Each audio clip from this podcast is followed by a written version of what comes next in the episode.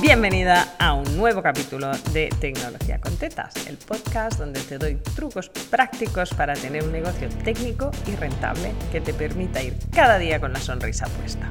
Hoy quiero hablar de reuniones. Hice un capítulo hace mucho tiempo en la primera temporada del podcast, muy al principio, sobre reunionitis y calientasillismo. Si no sabes de qué estoy hablando, puedes rescatarlo como en el capítulo 8 de este podcast. Así que no voy a rajar sobre estos dos conceptos. Voy a intentar responder a una pregunta compleja. La pregunta es, ¿cómo es la reunión perfecta? Yo tenía una jefa, una señora ya entrada en años, cuando yo era una pipiola de 25, que una vez me miró y me dijo, Alba, la reunión perfecta es la que no se tiene. Me quedé de piedra, fue como, qué brillante, yo de mayor quiero ser como tú. De hecho, es mi modelo de gestión y de dirección aún hoy en día. Pero esta es la verdad. La reunión perfecta es la que no se tiene. Así que tu objetivo del día es liquidar reuniones. Y ahora te, ha salido una sonrisa en la boca si vas de reunión en reunión, ¿vale? Porque la reunionitis no nos deja tiempo para trabajar y tú necesitas trabajar para comer igual que yo. Así que intento darte tips prácticos para liquidar reuniones.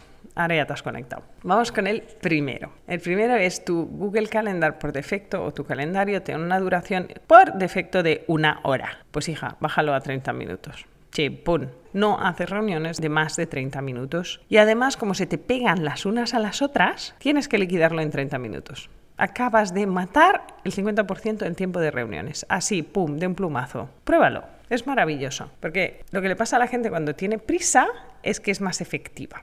Esto si se lo preguntas a cualquier madre de varios niños pequeños, te dirá que nunca ha sido tan eficiente como ahora. Porque mm, ahí donde cabían trabajo, pareja, familia y marcha, ahora cabe todo eso y dos niños. Bueno, a veces lo de salir de marcha y ver a los amigos se cae por el camino, pero ya nos entendemos. La falta de tiempo te hace más productivo. Así que si aprietas tus reuniones, la gente siente la presión y va perfeina, que dice en catalán, al tajo. Así que truco número uno, cámbiale el default, la duración por defecto a tu calendario, de una hora a 30 minutos. Y me cuentas.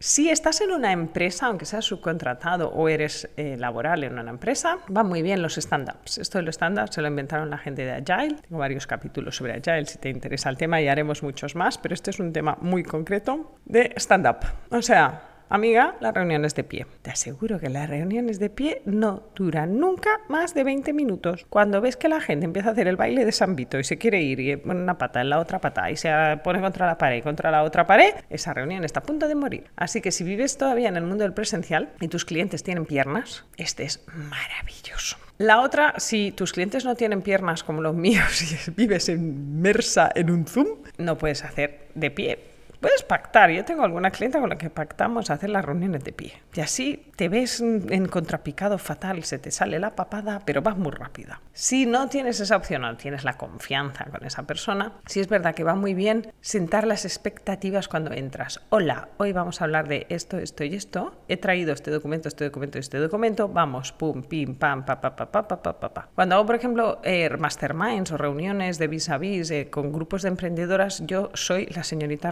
Rottenmeier me pone muy nerviosa perder el tiempo. O me parece muy injusto que si estamos en un mastermind y hay cinco personas, que la primera persona se coma una hora y las demás tengamos que entrar en 30 minutos. Pues si hay una hora y media, es 20 minutos para cada una. Más el jiji jaja y vamos a pedir café. Y yo saco el reloj y digo, hey, yo soy la que cuenta el tiempo. Y cuando ha pasado un cuarto de hora, le digo, hey, te quedan cinco minutos. Y acelera y a los 20 minutos le doy paso a la otra. Esto es importante que alguien lo haga en las reuniones. Si ya conoces a tus clientes y no hay nadie que lo haga, en las reuniones, hazlo tú. Porque además das una imagen de mucha profesionalidad, de mucha seriedad. Oiga, mi tiempo vale algo, yo vengo organizado, hay que hacer esto, esto y esto, nos estamos enrollando, podemos tomar una decisión. Te aseguro que en vez de enfadarse, tus clientes te van a amar.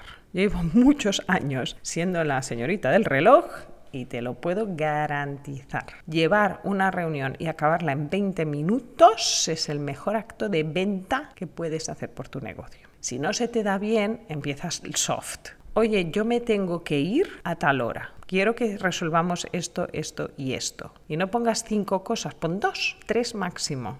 ¿sí? 10 minutos para cada cosa, media hora, 10 minutos para cada cosa. Y cuando se acerque el minuto 8, dices, hey, deberíamos ir acabando este tema. Truco práctico, si estás en una oficina, si eres freelance y tienes oficina o estás en casa, es ponerte un reloj suficientemente grande. Yo es que soy muy corta de vista y necesito un reloj muy grande, ¿vale? Eh, en la línea visual donde tienes el visor de la pantalla, para que no se note que están mirando el reloj. Esto es lo que hemos dado clase, por ejemplo, desarrollas todas unas técnicas para mirar la hora sin mirar la hora. Yo no entendí por qué en todas las aulas de formación había un reloj hasta que fui profesora. Y entonces te das cuenta de lo brillante que es ese reloj, porque está en la línea visual de los alumnos, levantas la vista un momentito y sabes qué hora es y cómo vas. Pues esto en las reuniones online, si pones un reloj tipo despertador grande, en la línea visual de la cámara puedes saber la hora que es, cómo vas, sin tener que levantar la mano o sacar el móvil. Sacar el móvil en una reunión es feo, no se hace. Y estamos como muy acostumbrados y ves las notificaciones y entonces te enrollas con el móvil y vas a mirar la hora. Así que esto no lo hagas. Si tienes muy buena vista, cosa que yo no tengo, por ejemplo, puedes mirar la hora en el ordenador.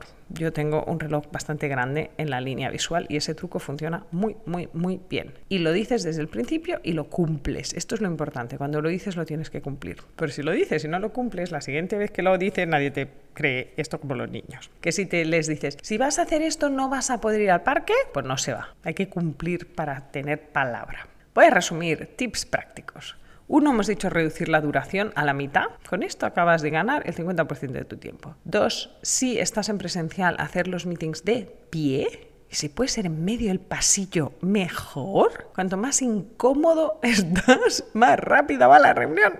Y sobre todo, más se resiste la gente a venir a la reunión. Es muy curioso cuando, cuando dices, vamos a hacer la reunión al pasillo. Y te dicen, no, no hace falta, ahora te contesto. Maravilla. ¿Vale? Así que reuniones incómodas y si no puedes hacer reuniones incómodas en el presencial, marcar los tiempos y mantenerlos. Es una cuestión de práctica. Los que venimos de carrera de Project Manager hemos tenido que aprender estas cosas por la vía directa. Si vienes de carrera de programador, de técnico, montador de WordPress, te va a costar un poco más, pero practícalo, practícalo mucho porque esa es la diferencia entre tener horas y pasarte cinco horas con un cliente. Ay, espera, bueno, te dejo el Zoom abierto y voy a hacer no sé qué. Esto no. Se resuelve y si acaso se hace otra reunión. Último truco para reducir reuniones eternas. Hazlas periódicas. Es que es bastante sencillo. Si tú tienes un cliente que te ocupa tres horas del tirón, sí, porque estáis ahí discutiendo y dándole vueltas y no hay manera, en vez de permitirle una reunión de tres horas, le pones una reunión de media hora todos los días que es menos en realidad, o sea, seréis más eficientes. Pero esto te permite dos cosas. Una, que se le pongan los ojos como platos y diga, no, no, no, yo no puedo tener una reunión cada día. Digo, pues yo no puedo tener una reunión de tres horas, yo tengo una vida también. Así que equilibras este abuso, porque una reunión de tres horas es un abuso. Y dos, te permite cerrar y retomar al día siguiente. Esto de, bueno, espera, que voy a preguntar y te digo, es como, perfecto, mañana tenemos otra reunión.